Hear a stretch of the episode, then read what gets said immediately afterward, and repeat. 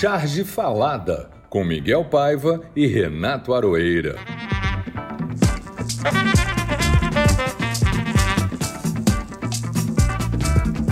Olá pessoal, está começando o Charge Falada de número 38.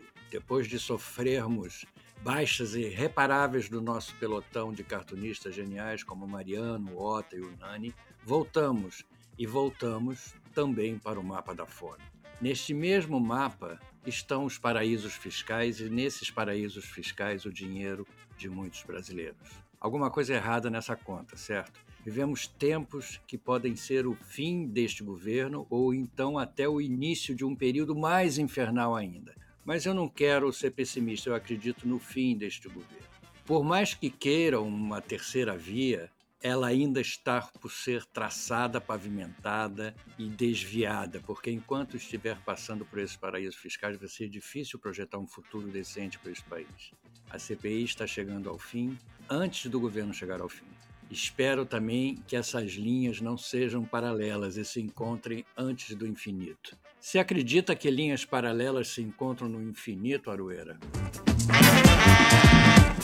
Isso é um postulado da geometria euclidiana, mas depende da geometria do espaço onde essas linhas estão, Miguel. No nosso caso, no nosso espaço-tempo, eu não acredito que esse governo caia antes das eleições. Não há espaço na agenda do Lira e nem há tempo hábil para um processo de impeachment antes da campanha eleitoral do ano que vem, que vai disparar, já está disparando, né? E vai disparar ainda esse ano mesmo. Mas nós não precisamos de paralelas, a gente, a gente precisa só do, do caminho mais curto entre dois pontos, que geralmente se convenciona chamar de uma reta. E agora esse ponto é de agora, onde a gente está, até um futuro onde não exista governo Bolsonaro. Para mim, assim, a maneira mais rápida de chegar a isso, eu acho que vai ser através das eleições. Vai passar por ela porque o governo Bolsonaro vai continuar aí, esse pato manco, mas é útil para o Centrão, que não tirar uma mina de ouro desse tipo da cadeira onde ele está é seria um desastre, eles não vão fazer isso. Não está lá. Infelizmente, nós não conseguiremos tirar o Bolsonaro antes das eleições, mas vamos tirar ele durante as eleições e depois. porque não, não se iluda, cara. O Bolsonaro pode sair, mas a ideia. Bolsonarismo, bolsonarismo fica. fascismo. Exatamente. Ah, vai ficar.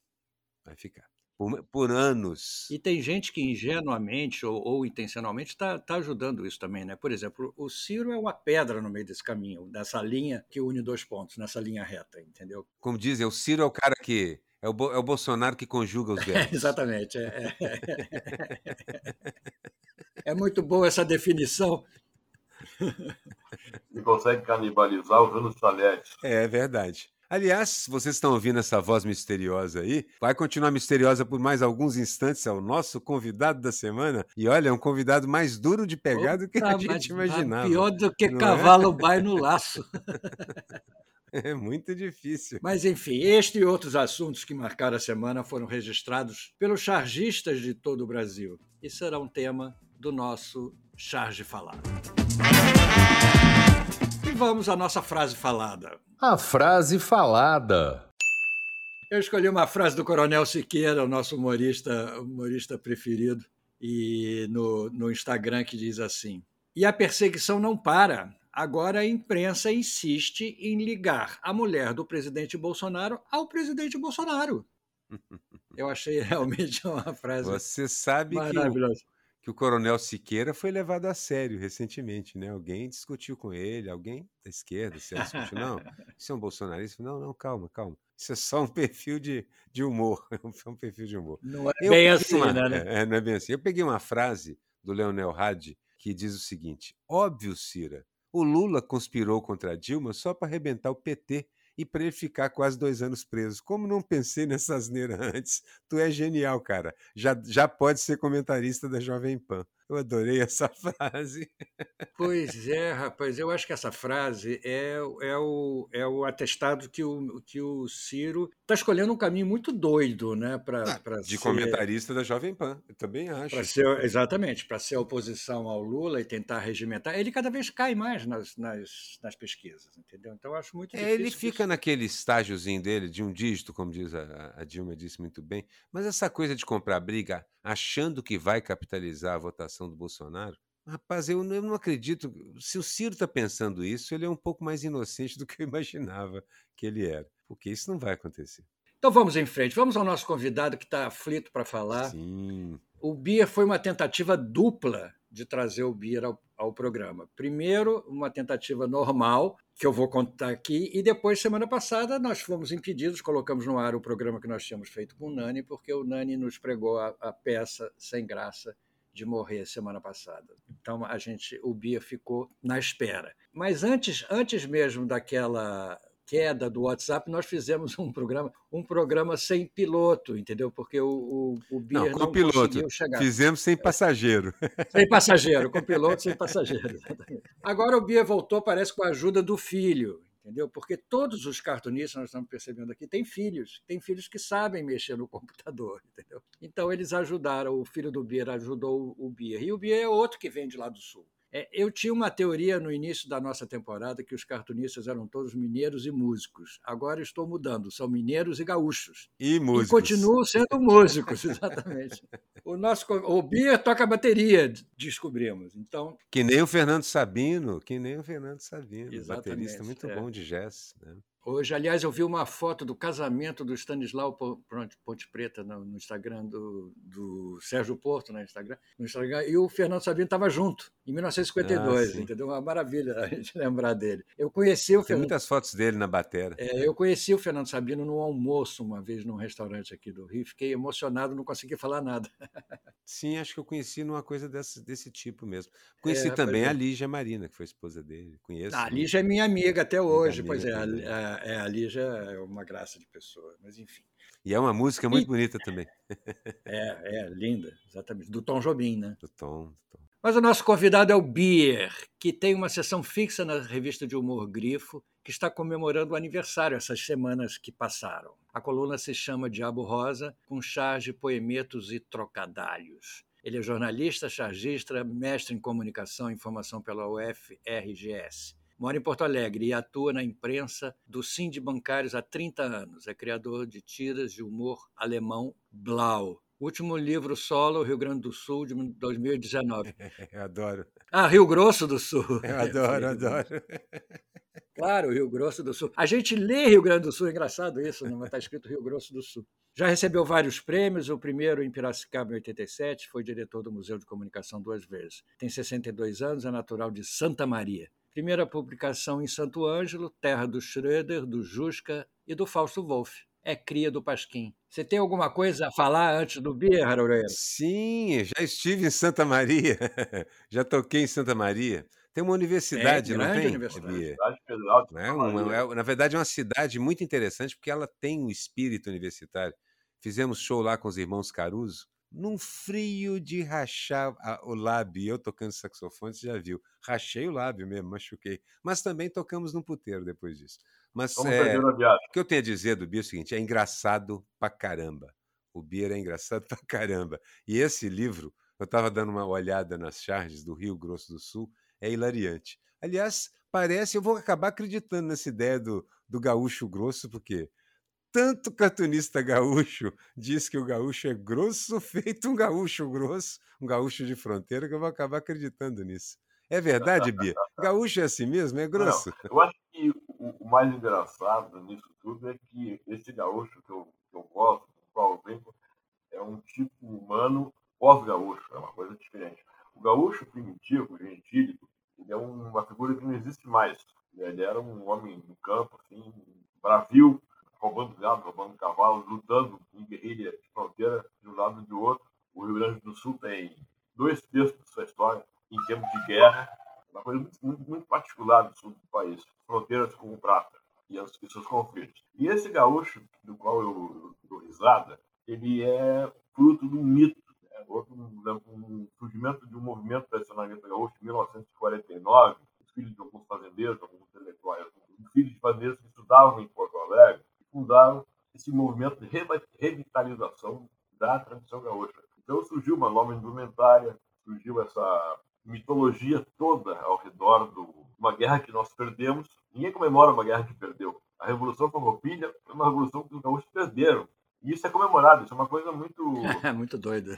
Muito estranha. E esse gaúcho esse gaúcho novo, gaúcho, esse gaúcho mitológico, participa das, das, das, dos movimentos assim, culturais como se fosse uma coisa distante, eles, de certa maneira, eles não, não consideram os outros gaúchos, assim, digamos assim, o, o, o imigrante alemão, o gaúcho descendente, o imigrante italiano, o, o árabe, o judeu, o próprio africano, né, e assim por diante. Então é com esse gaúcho grosso, que é uma caricatura que começou a ser desenvolvida e difundida a partir do governo de Túlio Vargas, em 1930, é com esse tipo que eu brinco. Interessante essa história, porque ela é, tem características de ser absolutamente verdadeira, entendeu? Porque é muito boa, é muito boa. Mas, Bia, é um prazer ter, ter um, um gaúcho não grosso aqui com a, com a gente, que desenha, Na verdade, que desenha o filme. nenhum dos gaúchos Nenhum dos gaúchos que a gente trouxe aqui era grosso, Não, eram todas não, pessoas nenhum. extremamente gentis, Exatamente. elegantes, delicadas. Uma delícia falar com elas todas.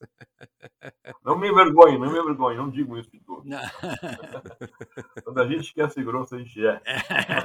E é um horror. Quando quer ser grosso. Sabe ser, né? Sabe ser grosso. Mas enfim. O momento Narciso. Eu escolhi uma charge que, estranhamente, eu não sei o que, que eu errei nessa charge. Eu adoro ela. Ela não fez sucesso nenhum. Eu achei. Só, só a Denise Assis, lá do 247, que mandou uma mensagem para mim dizendo que, que era linda e tal. Eu achei tão lindo o desenho. Eu não sei se. Eu não sei qual foi o problema dele. Você, Aroeira, se você puder me ajudar a decifrar.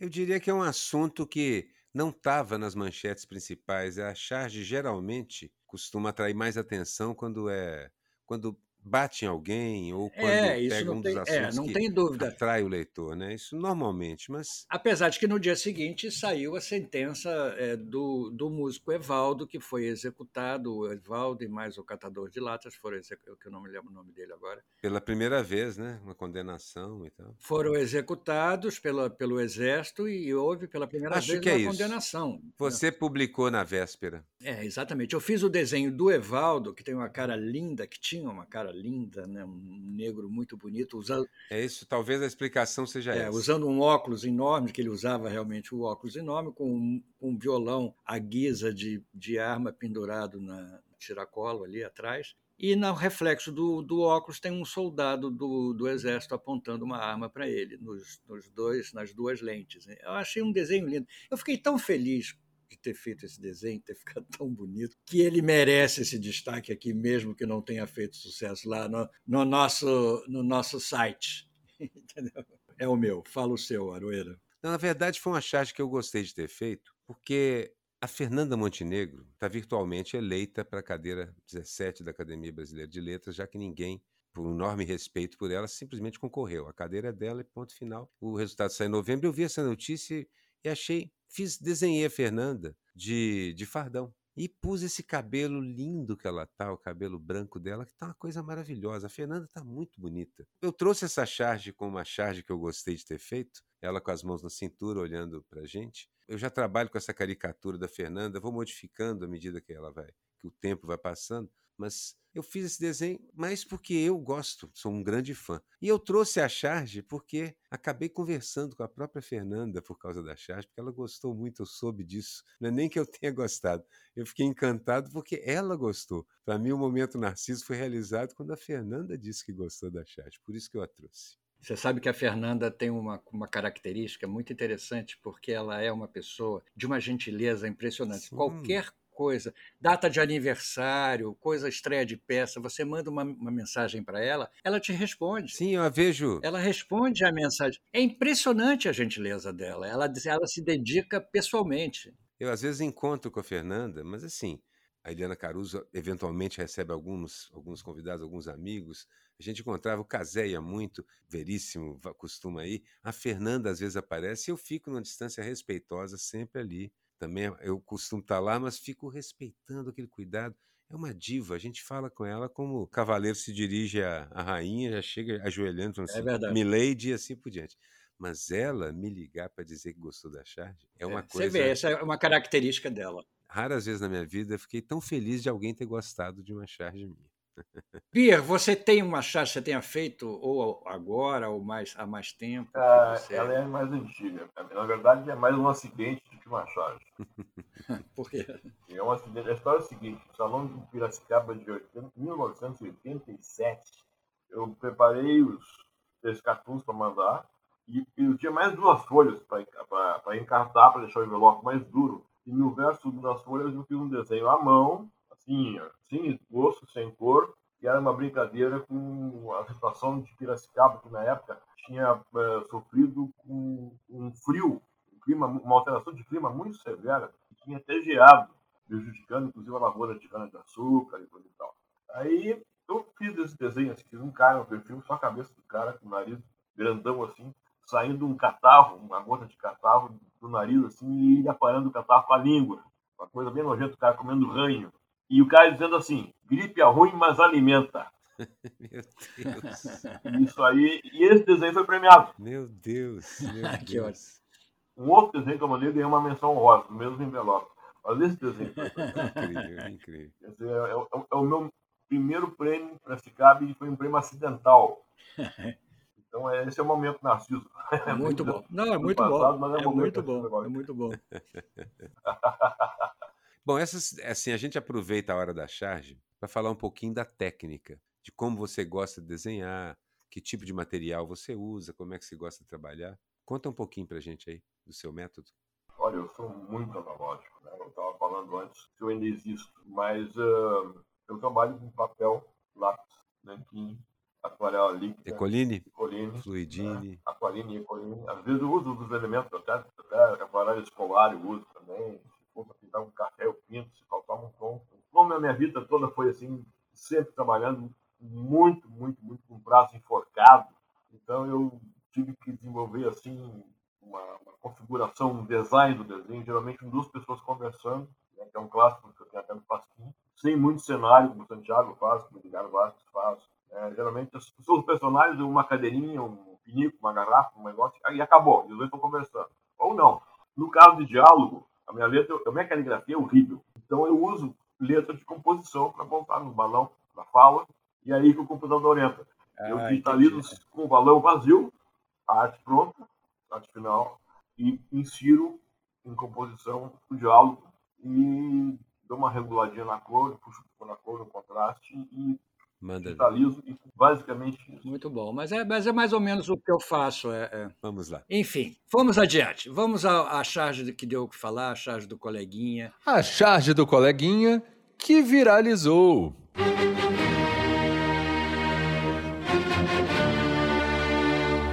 Eu acho que seria inevitável que a gente homenageasse o Nani, já saudoso Nani, um dos cartunistas, talvez o cartunista mais engraçado desse, desse país, entendeu? Realmente, a charge dele. Nós já tínhamos selecionado algumas no- durante os programas que já fizemos, e, e agora, com a morte dele, nada mais justo do que continuar prestando essa homenagem. A minha charge foi card do programa que a gente repetiu do, do Nani, que eu acho muito engraçado e que vai merecer sempre o destaque. E houve até uma crítica de algum, alguns homens e mulheres que acharam que a piada era muito machista, entendeu? Porque é aquela história, você não pode retratar uma situação, né? mesmo, mesmo de uma maneira crítica. Você... Mas você vai descrever a piada e você vai ver que se você trocar o sexo, inverter o sexo dos personagens, a piada não se altera. Então, na É, verdade, não é exatamente. piada, é. né? É, mas É. assim, é o momento que leva a pessoa a pressupor que a piada seja isso, porque na situação em que está, você vai descrever. A piada não, não, não é uma piada eh, sobre o sexo, sobre o gênero da pessoa, Exato, é uma piada sobre o É hábito. sobre sexo, mas não É, sobre o gênero. exatamente, é, exatamente. Enfim, é uma, uma mulher nua, deitada na cama, presa com algemas no, no- no- na cabeceira da cama, sendo com outras coisas, outras coisas, uma coisa saindo do ânus dela, que agora que Não, eu isso vi. é, isso é, é umas bolinhas. As que bolinhas, exatamente. usam, E é, sendo, exato. sendo chicoteada. E ela diz assim: preciso sair dessa zona de conforto. Entendeu? É uma maravilha. É engraçadíssima. É E engraçadíssimo. se você inverter, na cama, vou descrever, na cama um cara algemado, sendo chicoteado por uma mulher vestida de, de, de, de roupa preta e, reti e retirando da, da, da bunda aquelas bolinhas que eles enfiam para depois tirar e fazer bolinha separada por um, por um fio, por mais uma bolinha, separada por um fio, por mais uma bolinha. Você vê que a piada não é sexista. No caso do sadomasoquismo é isso. É isso que ele fez, uma piada com SM, porque a zona de conforto é genial. É aquilo que faz a pessoa ficar feliz. Ela está ali levando chicotada toda arranhada, mas é isso que ela gosta. Poderia inverter e a piada não seria sexista. E é mais comum a situação in, inversa do homem apanhando da mulher é, é da mulher, como é que ela tem um nome até que se dá para isso? Dominatrix. Dominatrix, exatamente. Vamos em frente, não vamos aprofundar a discussão. Ninguém vai perguntar como é que eu entendo tanto. É, disso, você, tanto exatamente. Disso, é. Você me surpreendeu, mas eu quis passar por você, cima. Vocês, vocês são humoristas, não são mais os mesmos. Então vai, Aroeira, diz como é que você entende tanto disso. Não, não tem. Eu, na verdade é porque eu sou um nerd viciado em ler tudo que cai na minha frente muito mais do que qualquer outra razão. Mas eu também tenho esse, eu também tenho esse, esse vício, sem, sem trocadilhos, eu tenho esse vício também. A, a minha piada é do Nani também. E é, também envolve o sexo, mas numa outra direção, completamente diferente. Nós falamos do gênero, falamos do sexo, do prazer, e agora a outra direção. A pergunta que o Nani se faz é no começo, no alto, o título: Por que os chatos nascem? E embaixo você tem uma cena típica, um óvulo e o Nani gostava de escrever escrito óvulo no óvulo, tá lá o óvulo, aquele monte de espermatozoide ali, e um deles na frente, e os outros dois estão atrás, um fala pro outro, o cara é chato pra caramba, deixa ele na frente. porque os chatos nascem, é verdade. É a única explicação possível. Esse cara é chato pra caramba, deixa ele na frente. Eu diria que essa, essa piada do, do Nani é quase uma piada cristã sobre, sobre reprodução, né? Ela, ela não é 100% cristã, porque os, os cristãos ainda botam em dúvida até essa coisa do óvulo, do espermatozoide, mas enfim, deixar para lá. É o inverso da situação sexual. Um, depois você me explica isso aí direito, Miguel, porque teríamos muito a discutir, mas vamos lá. Vamos em frente. Bia, você tem alguma charge do coleguinha que você tenha destacado? É, é cristã, mas não é do Nani. O Nani é um cara fabuloso, fantástico, profuso. O cara é um, é um vulcão sempre em erupção. É verdade, é fantástico. É eu acho que não erra uma. Mas eu quero lembrar uma piada que eu achei muito engraçada, que é do Jaguar. Aquele traço, aquele tracinho minimalista dele. Assim. É Jesus Cristo pregado na cruz e uma mulher na frente dele e Cristo dizendo assim: Madalena hoje não vai dar, porque hoje eu estou pregado. Essa é genial. Aliás, você falou, você falou do Jaguar. Essa piada já, já frequentou aqui o nosso, já, já, o nosso já. programa, já veio, porque ela é boa demais. Mas você falou do Jaguar, e na verdade, o Ota é que falou para o Nani: cola no Jaguar. Quando o Nani veio para o Rio de Janeiro, o Ota é que disse para o Nani, Nani, ele conta isso, né? Assim, nosso, nosso estilo de desenho, esse estilo largado, a média não gosta disso. Aqui não é um lugar onde se consiga publicar muita coisa. Eu tenho uma cota pequena disso aqui. Mas quer saber? Vá lá e cola no Jaguar no Pasquim. É verdade. Nani e fez. foi uma sabedoria, foi de uma sabedoria essa, esse conselho do, do Otto. E a gente juntou três caras engraçadíssimos aí na mesma, na mesma, no mesmo caso. O Ota, engraçadíssimo. As piadas deles são obscenamente engraçadas. O Nani e o Jaguar. Se você para e pensa assim, eu preciso de um cartunista engraçado, é, teria que ser um desses três. Especialmente Nani Jaguar, que putz grilo. É incrível como eles são engraçados. Ô, Bia, me lembrei de uma outra piada do Jaguar também, que é nessa linha, que é o dono de uma tinturaria saindo da, da loja, indo para casa, e se vira para aquele monte de tintureiro, acho que eram todos japoneses ou chineses, passando roupa, dentro da tinturaria, ele saindo da loja, vira para dentro e diz assim, passem bem. É, passem bem. Agora, nem todos, alguma, a maior parte de chinês, mas é porque era assim, cinturarias é. eram chinesas, não é mais. Eu não é lembro desse detalhe, hoje... eu só lembro do passem é. bem. É, passem eu bem. Gostaria de, eu gostaria de lembrar uma influência que a gente tem aqui no Sul, a gente tem muita influência do Prata, Fontana Rosso, ah, pô, Fontana Rosso é maravilhoso. Maravilhoso, é. é. Calói, Carlos Nini. Um o Fontana Rosso eu tenho... Pode contar, conta a sua aí, depois eu falo. Tem uma piada do Fontana Rosso que eu adoro, eu adoro. Assim é, é a cena assim, é dentro de uma cela, tem um preso sentado no catre, um tabuleiro de xadrez e um ratinho sentado na, no catre na frente dele, do outro lado. Daí o preso dizendo pro rato assim, 11 anos para te ensinar a jogar e agora tu me diz que não gosta de xadrez. Do Fontana Rossa eu tenho uma charge maravilhosa. Maravilhosa também, essa. Que é um cara encostado na parede, assim, com um ar de... Tava encostado na parede de um cabaré com um pé, um pé levantado, encostado na parede, e um outro na frente dele com a faca, pingando sangue, e o cara todo furado, já que o outro esfaqueou ele várias vezes, e o cara responde assim. E o cara que está encostado diz assim: Não me provoques, Tito, não me provoques. Fontana Rossa era, era, um, era um sábio. Maravilhoso. Né? Maravilhoso, maravilhoso. Sábio, maravilhoso. Não, ele não era só, não era só cartunista, ele era dramaturgo. É, era exatamente. Isso, era engraçado. É, um cara culto. Muito bom. Ele era engraçado em Muito tudo. bom. Já que falamos em Fontana Rossa, vamos para a nossa charge histórica. A charge histórica.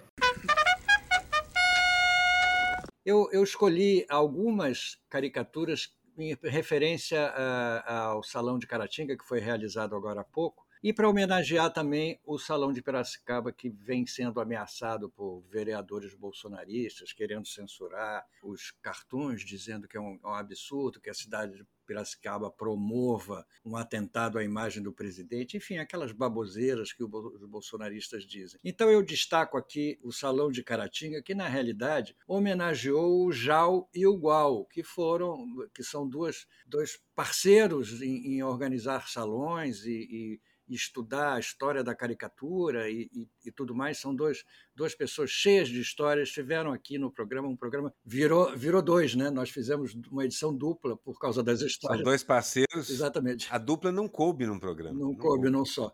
Então, são duas charges premiadas. A, a, a, charge premiada é uma charge do, do JAL, feita pelo Guedes, que é uma charge é ótima. Uma caricatura, né? Uma caricatura, uma caricatura de, desculpa. É. é uma caricatura muito boa. E, eu, e, e a outra, eu acho que é uma menção honrosa, que eu não, se eu não me lembro, do Gual, segurando os personagens deles todo, todo na mão, do Spaca. O Spaca, que realmente é, é um grande, grande chargista, grande caricaturista, há muito tempo eu não vejo, não sei nem por onde anda o Spaca, mas foi uma boa lembrança ver o desenho dos dois aqui. Então, destaque para o Salão de Caratinga, cidade natal do nosso querido Ziraldo. Também do Agnaldo Timóteo. Do Agnaldo Timóteo, exatamente. E também rebatendo para o Salão de Piracicaba, que merece a nossa solidariedade agora. Há um movimento dos cartunistas querendo manifestar o apoio ao Salão de Piracicaba nesse momento. É, e também um movimento mais intenso ainda dos cartunistas e caricaturistas querendo manifestar repúdio e desenhos contra esse imbecil que propôs censura no Salão de, de Piracicaba. Certamente. Eu escolhi, continuo no Nani. Peguei um desenho do Nani antigo já, por isso que eu chamei histórico, porque está lá atrás. E nós falamos, começamos a primeira charge do Nani sobre gênero, falamos de sexo, e agora a gente vai falar de amor, porque essa charge aqui, falando do sexo como reprodução, e agora de amor, porque a charge é o seguinte: dentro de um ônibus, segurando no balaúço do ônibus lá, um cara em pé, e aquela placa, motorista dirigindo, aquela placa. Fale ao motorista só o indispensável, o inevitável, no caso ali. E o, e o cara olha para o motorista e diz: Eu te amo. Essa é a primeira vez que eu vi, eu já adorei. E vi volta e meia essa charge surge. E eu acho que ele desenhou essa charge umas três ou quatro vezes, ligeiramente diferente, e utilizou também a ideia, falha o motorista só inevitável, acabou virando meme. Essa foi a primeira vez é. que eu vi, foi com o Nani. É, e é interessante como é muitas vezes a charge, a charge ela se mexe com a poesia. Né? Muitas vezes o chargista é um poeta que é. desenha.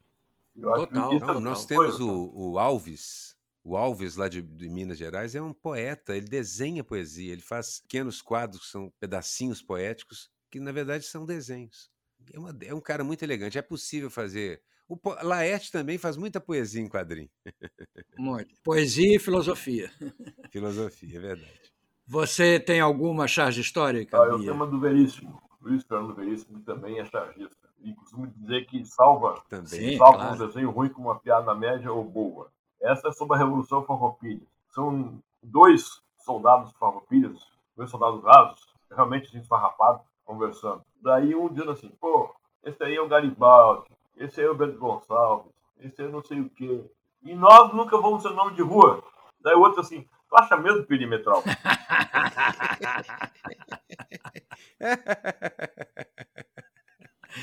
que maravilha. Está num livro, um livro chamado é o humor Está do livro chamado Uma coletânea que nós lançamos em 85, no 150 anos da Revolução Farroupilha, chamado E o Bento Levou. Era um grande ladrão de cavalo.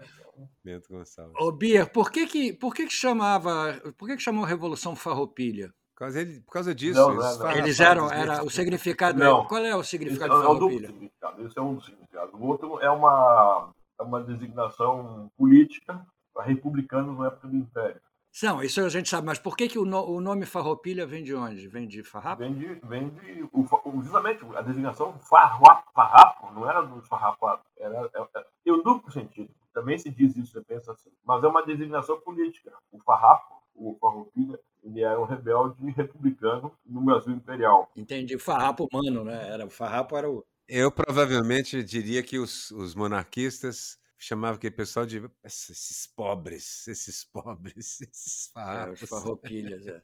Deve ter sido a mesma coisa que depois derruba a gente, né? Esses farroupilhas no aeroporto. Mas eram estancieiros, na verdade. Eram estancieiros muito ricos, lutando contra o Império pelos seus privilégios. É? A República é só uma desculpa. Tanto que quando o governo, de certa maneira, o governo imperial cedeu algumas coisas, as forças, os oficiais, os comandantes farroupilhas foram incorporados ao exército do Império. É, o, o nada naquela época envolvia o povo, nenhum fato histórico envolvia o povo. Envolvia o povo se fosse para matar, Não, só para matar, carne mas. Carne, de, carne de canhão, né? Carne de canhão. É, exatamente, exatamente. Bom, vamos em frente então. Então passamos, atropelamos a história e chegamos no que não teve a menor graça. O que não teve a menor graça. E a minha, a meu, meu momento que não teve a menor graça tem a ver com a história desse país também, porque nós é a volta ao mapa da fome.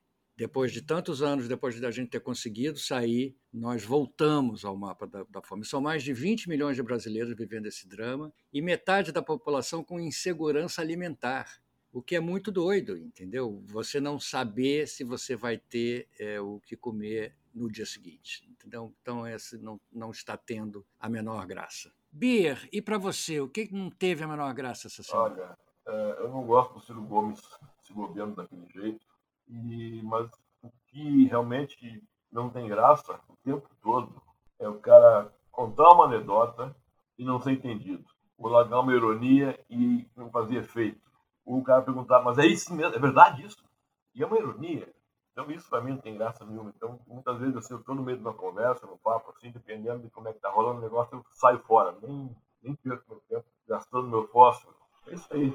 Interessante, porque na verdade a ironia, nos tempos delicados que correm, ela parou de ser considerada uma ferramenta útil. Você usa a ironia, é levado literalmente. É um exercício intelectual. É levado então, ao pé da letra. O riso é um exercício intelectual. E exige um, uma, assim, um intercessor que seja, que seja também uh, alfabetizado, do ponto de vista do senso de humor, da cultura, a ponto de entender que a ironia. Isso é um tipo de gente que está desaparecendo, assim, né? é, isso é assustador. São os nervos à flor da pele. Com nervos à flor da pele, toda ironia é um insulto direto. É difícil evitar que seja. Quando as pessoas se acalmam, elas compreendem o sentido. Quando as pessoas estão num outro momento histórico, a ironia costuma ter mais mais valor na conversação. Mas você tem razão. É uma das coisas que hoje em dia você usa e a chance de ser mal interpretado é muito grande, não é pequena, não. É muito. Tanto é que muitas pessoas avisam logo no começo: atenção, contém ironia, para evitar que, que, né, que as pessoas. Isso tem a ver com um certo excesso de sensibilidade. Alguns anos atrás eu li que nas universidades americanas, muitos estudantes de letras e línguas estavam pedindo para que os, os livros que tivessem cenas tensas como estupro, violência e morte, tivesse um aviso no prefácio que isso existia no livro. Ora, pelo amor de Deus, você vai estudar letras, literatura e pede para te contar o final do livro? Numa, numa época que eu, que eu colaborava com a revista Playboy, me incomodava muito e eu reclamava lá com, com os editores que na minha sessão tinha, um, tinha uma chancela em cima escrita humor. Eu dizia, poxa, mas eh, você está declarando já que é uma página de humor, já tira metade da graça, entendeu? Porque às vezes a gente joga com a surpresa. E é ofensivo. Você falando de uma. E é ofensivo é, humorista, né? Apenas lá, pô. É, exatamente. Aí vinha escrito humor em cima, me irritava muito, me irritava muito isso. Mas é um, parece que é um, é um vício do, do brasileiro não, não confiar na, na capacidade que a criação tem de estabelecer uma relação nova com quem está lendo ou quem está tá vendo. Não, você precisa determinar o que é aquilo antes. É muito chato isso. Enfim. A utopia do Aroeira. Na verdade, minhas, as utopias que eu proponho são realizáveis, ou pelo menos realizáveis em parte. Então, eu sempre proponho uma utopia para servir de: olha, isso é uma referência, é possível correr atrás disso e até mesmo conseguir. E para mim, nesse momento, da situação política brasileira, da campanha que já está em curso, eu diria que a eleição de um parlamento em 2022, comprometido com a democracia, É uma utopia, mas é perfeitamente possível e já aconteceu. Por exemplo, o primeiro parlamento eleito depois que a ditadura cai, que elegeu a Constituinte, o parlamento que na verdade foi a Constituinte, era bastante razoável. Tanto é que votou uma Constituição muito, muito, muito boa. A gente sempre diz assim: vocês acham que o problema é o Bolsonaro? Não, o problema é o seguinte: quem está mais sob ataque no momento, mais até do que a democracia, é a Constituição de 88. Então, eu acho que é possível. Já tivemos parlamentos muito melhores, com posições muito melhores, e já que no bojo de um desastre, de um Satã encarnado, a gente elegeu o pior parlamento que eu já vi nos meus anos de janela na, na, na história política brasileira, a gente tem também a possibilidade de, na esteira de um projeto de reconstrução, eleger um parlamento comprometido com a democracia, de boa qualidade, representativo, que seja orgânico. Isso, para mim, é uma utopia realizável e é talvez mais importante até do que ter um mandatário apenas. Você elegeu uma é pessoa, verdade. você precisa eleger um parlamento que o ajude a governar. Você sabe que se falou aí sobre a, a, Constituinte, sobre o parlamento daquela época. Eu tô, estou co colaborando no roteiro de um documentário sobre a lei do divórcio que envolve o Nelson Carneiro, senador falecido, e envolve, a, é, envolve a Constituinte, porque é, é, é de, a lei do divórcio é de 77, mas ele foi um dos, um dos constituintes de 1988. E o parlamento, os documentários que eu, que eu assisti, as reportagens que eu assisti sobre a Constituinte, são pessoas fantásticas. As mulheres estavam todas representadas lá, as feministas colaborando com, com a Constituição, entendeu? É, é uma coisa, os negros, é uma coisa extraordinária extraordinária a Constituição. Foi um avanço. É, não era. Não, não é o ideal. Não era tão racialmente é, representativo, exatamente, mas, era mas já avançado. era um avanço impressionante. É, eu, eu, eu, assino embaixo dessa, dessa utopia que é quase, deixa, quase deixa de ser uma utopia para ser um projeto, digamos assim. Mas utopia é isso. Utopia é o que está. É, é a cenoura na frente de nós, burrinhos, para que a gente continue avançando. Exatamente. Já que você falou em burrinho, vamos ao bundão da vez, porque é realmente merecedor da, da classificação. O bundão da vez. E o meu, por conta até da meu, do meu da coisa que não teve a menor graça, por conta da fome, o Guedes volta ao pódio. Ele disse, como deboche, só pode ser, claro, que 2020 foi um ano de crescimento para o país, onde tivemos menos fome e pobreza. Eu acho que ele está tá debochando de quem escuta, do, do, mesmo jeito que ele disse que quando entra num supermercado as pessoas aplaudem ele entendeu?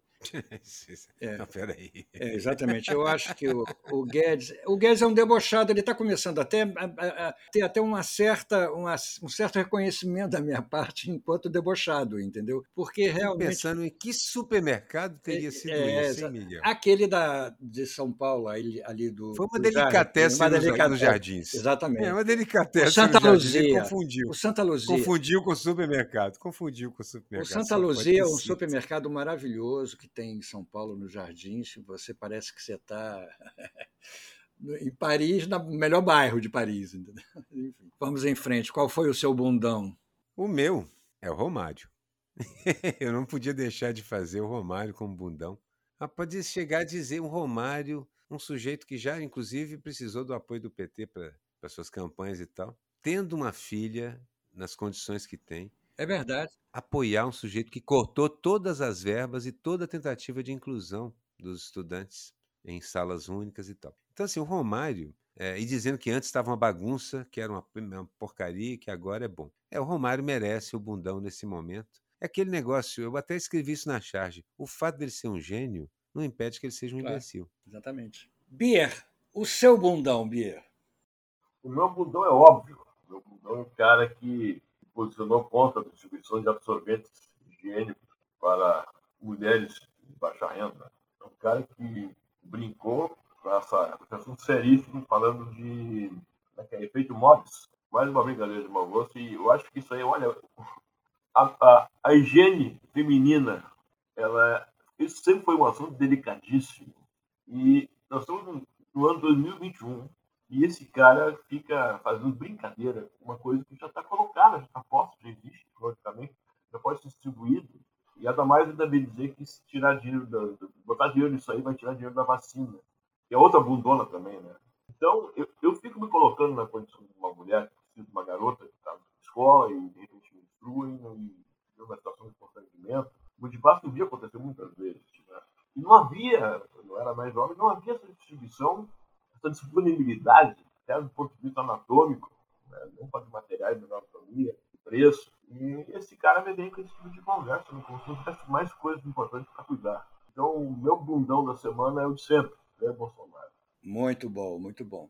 Toca o barco, Renato Aroeira. A, a bola é sua. Pagando mico. embora assim eu tivesse já escolhido o Malafaia como quem pagou o mico, porque está tentando se emplacar como vice, eu fiquei acompanhando um caso durante a semana e realmente achei que havia, como é uma instituição, eu achei que as instâncias de juízas e advogadas e promotoras, juíza e promotora, que condenaram uma mulher que roubou uma garrafa de Coca-Cola, um pacote de chips, alguma coisa qualquer, um comestível qualquer, e mais uma, uma garrafinha de suco uma caixinha de suco, que ela fosse exemplarmente condenada, inclusive. Primeira e segunda instância. Isso acabou parando no STJ, onde um juiz simplesmente achou isso um absurdo.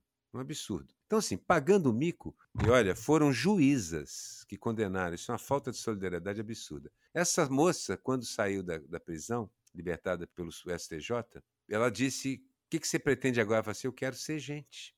Eu nunca fui gente, eu preciso. Meu desejo é ser gente. O que, que você deseja agora? Eu quero ser, eu quero ser irmã, eu quero ser filha, eu quero ser mãe. Porque um, um deles chegou a alegar, um dos julgadores chegou a alegar, um dos advogados, que ela não era necessária em casa porque ela já vivia na rua. Meu Deus, isso é de uma perversidade tão gigantesca que eu resolvi que é o seguinte: esse pessoal, toda essa sequência de horrores, todos os envolvidos nessa sequência de horrores que condenou sem parar a moça, merece pagar um mico gigantesco, mas merecem mais do que isso. Merecem o, o andar mais fundo do inferno de Dante. Tem toda a razão, tem toda a razão. Eu acho que é, é revoltante o que aconteceu com essa, com essa, Ela roubou um pacote de, de miojo.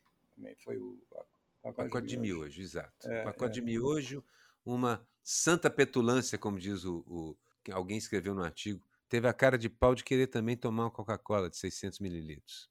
Bia, qual, qual, foi o seu, qual foi o seu mico? Na verdade, eu teria assim uma, um grupo de macacos, muito, muitos micos e muitos chimpanzés e muitos orangotangos.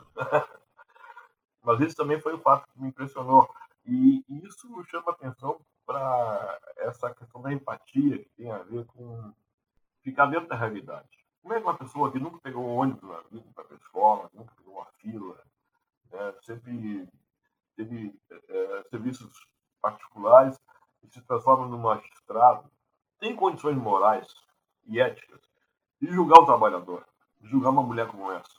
Isso não vale só para a magistratura, eu digo isso também para os nossos congressistas, né, para o Congresso, para os nossos representantes, nossos legisladores. É uma questão muito séria essa, esse abismo que há entre a realidade e quem governa. Como é que um cara que ganha, assim, digamos assim, 100 mil reais por mês vai poder julgar um cara que ganha 3 mil reais por mês ou ganha um salário mínimo? Em que condições? De onde ele vai estar olhando para fazer esse julgamento?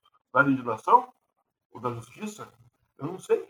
É uma coisa que me assusta muito, por isso que eu costumo perguntar assim: quem é que vai nos proteger do judiciário? É, exato. Você sabe aquela coisa do não dá dinheiro para ele, não, ele vai beber isso, vai gastar com maconha ali na praça. Aí só, se você tivesse a vida que ele tem, você também ia beber e gastar com maconha naquela praça. Porque é o inferno. Isso foi, foi o Zema que falou, né? O Zema, governador de Minas Gerais do Partido Novo, disse que o auxílio emergencial vai todo na cachaça. Vai todo na cachaça. É, esse, esse tipo de incapacidade de olhar e falar assim, pô, e se eu vivesse debaixo da marquise igual ele? Então eu ia gastar todo o dinheiro que eu tenho, como eu, a gente vê que eles fazem isso, comprando ração para o cachorrinho que eu, que eu anda comigo, que eu protejo mais do que a própria vida. Isso é comum de ver. E o resto eu vou beber. Cara, quem pode julgar uma coisa dessa? Só mesmo alguém que tem o um olhar, que tem empatia. Não, você tem toda razão, Bia. Uma, uma elite, que não pode ser chamada de elite, foi o Tico Santa Cruz que falou: que elite, o quê? Vamos chamar logo do que ela é, burguesia descarada, filha da mãe. Uma burguesia descarada, filha da mãe, que não consegue entender que aquilo é gente, que sofre igualzinho a ela, Teve, tem gente que defende arquitetura hostil, bota prego mesmo nos bancos, não pode, esse pessoal fica aqui sujando a praça. Como é que eu vou levar meus filhos, vou passear com meu cachorro na praça? Gente, gente sem empatia não pode tomar decisões pelos outros em hipótese alguma. Hipótese alguma. Então fica aqui o meu, meu horror a esses esses canalhas aí. E aqui se reforça também o, o, o nosso posicionamento diante da sociedade como, uh, como chargistas, como cartunistas, como humoristas, como críticos, agentes que levam o riso a toda essa estrutura que tem um ranço desgraçado e o, o riso, com a sua irreverência, quebra, né? quebra esse ícone. Então, é um, é um trabalho assim, que eu considero assim, essencial, fundamental, tão importante gente respirar o trabalho que a gente faz. Isso aí, eu, eu, eu, assim, eu posso falar de, de cabeça erguida. Eu já vi cada coisa, cara. E se a gente parar de fazer esse, esse tipo de coisa, esse tipo de, de, apontamento de uma maneira não linear, que é chegar ao riso, através do riso na, no fundo das coisas, a coisa pode ficar muito pior. Também acho. Então, arriba com a vida. É isso mesmo, concordo mesmo. Verdade. E o riso castiga mais, né? Os romanos já diziam. o meme que viralizou. O meme que viralizou, na verdade, eu tinha. Eu, eu escolhi uma foto e acabei usando um outro meme, porque é por causa do apagão de Facebook, Instagram que a gente teve, e Zap que a gente teve algum pouco tempo atrás. Acabei escolhendo outro. Mas o que eu ia usar originalmente é só uma foto. Genial. Não é um meme. É o Bolsonaro de perfil indo na direção e assim no fundo na parede onde ele está passando em frente tem a plaquinha escrito saída que é, na verdade, o desejo de todos nós. A gente olha aquela placa, meu coração se enche. Eu vejo aquela foto, meu coração se enche de júbilo, de alegria. Deus pois é.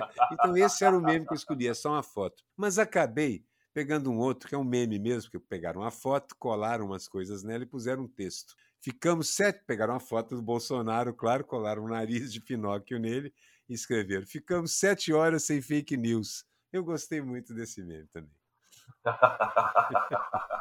Esse, essa foto do Bolsonaro escrito saída, o, o, o, Vilas, Alberto Vilas, no jornal dele, O Sol, tem usado todo, todo sempre, dia, no final sempre, do jornal, ele, ele publica essa foto. E eu acho que foi o Vilas mesmo que publicou o meme que eu escolhi, que é uma foto tirada lá, em, lá na, na sede do Facebook. Deve ser um outdoor perto da, da sede, que, com aquele sinal de positivo do, do Facebook, né? o joinha. Né? Só que nesse caso ele está ao contrário, está virado para baixo, entendeu? No sinal negativo e foi usado depois do, depois do lockdown, depois do blackout e depois das declarações daquela funcionária. É, e eu tentei usar essa mesma imagem, só que em vez do dedo positivo, com o dedo do meio. Ah, Mas só comecei a desenhar e não sei o que aconteceu, acabei fazendo outra coisa. Era boa também a ideia, exatamente, com o dedo do meio. Mas acabei fazendo outra é, coisa, eu nem sei é, o que, que foi é, na época. Mas enfim. E você, Bia? O meu meme remete muito assim, à história do, do Rio Grande do Sul, no, estado que era basicamente ocupado por homens, né?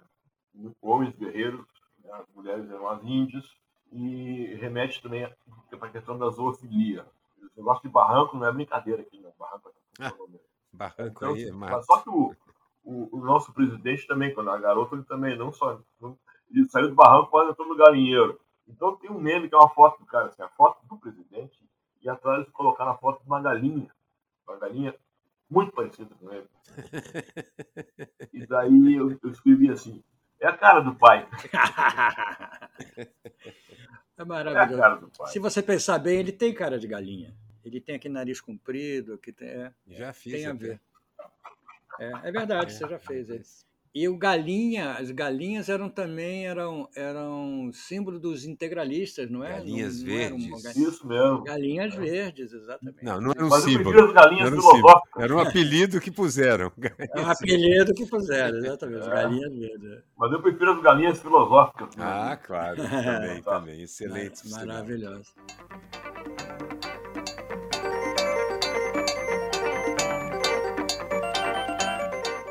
Enfim, estamos chegando aqui ao nosso, ao nosso fim. Bier, queria ouvir de você o que você achou dessa experiência inusitada de falar sobre as charges em vez de desenhá-las. É, antes do Bier falar, eu quero agradecer também a ele a, a presença aqui, ter vindo aqui para o programa. A gente está com uma, uma bela coleção de entrevistas, viu, Bia? Assim, e para mim está sendo uma delícia conhecer e bater papo com, como você falou, com gente que faz um trabalho tão essencial e a gente sabe que é essencial porque é tão combatido que a gente sabe que é essencial. É a única razão que explica. É a única razão Exatamente. que explica. Exatamente. Mas muito obrigado por ter vindo aí. Fica com você a palavra final. para dizer o que você achou da, da brincadeira toda aqui. Uh, olha, eu estou muito honrado, tá? Primeiro, Miguel, muito honrado assim, ter participado desse tipo de trabalho e além de eu achar maravilhoso e fundamental, necessário, ele também ele tem uma, uma, uma coisa assim que é, que é muito peculiar. Contar uma charge não é contar uma piada. Contar uma charge é contar a piada e o desenho da piada. Né? Isso aí não é para qualquer um. Então aqui a gente tem os, os iniciados. Assim. Isso é uma muita honra poder fazer isso. Eu faço isso a vida inteira. Às vezes eu tento contar uma charge o cara e o cara não entende. Tem que pegar um papel, um guardanapo, um papel na padaria e desenhar a piada para o cara para entender. Aqui não precisei fazer isso. A gente começou o programa por causa disso, porque na verdade a gente fala assim: a gente já faz isso, a gente vive telefonando, vivia antigamente telefonando uns para os outros, falando assim: ó, bolei uma charge que é assim, aí contava o desenho e tal. Você já viu alguma coisa parecida? Não, nunca vi. Ah, já vi, um cara fez isso. A gente sempre usou o recurso de contar a charge para os colegas. E não é que deu certo contar para o público, tá bem divertido fazer isso. Tá muito bom, eu estou muito agradecido por participar pelo convite. Eu desejo sucesso, muito sucesso para todos. Obrigado, Bia. Você foi um papo ótimo. Revelou, inclusive, dados da história do Rio Grande do Sul que a gente não sabia. Muito obrigado, até a próxima. E o Charge Falado é um produto da Rádio Garagem, o estacionamento do seu podcast. Tem a direção de Edson Mauro e a edição final da agência Miragem. Um beijo e até o próximo.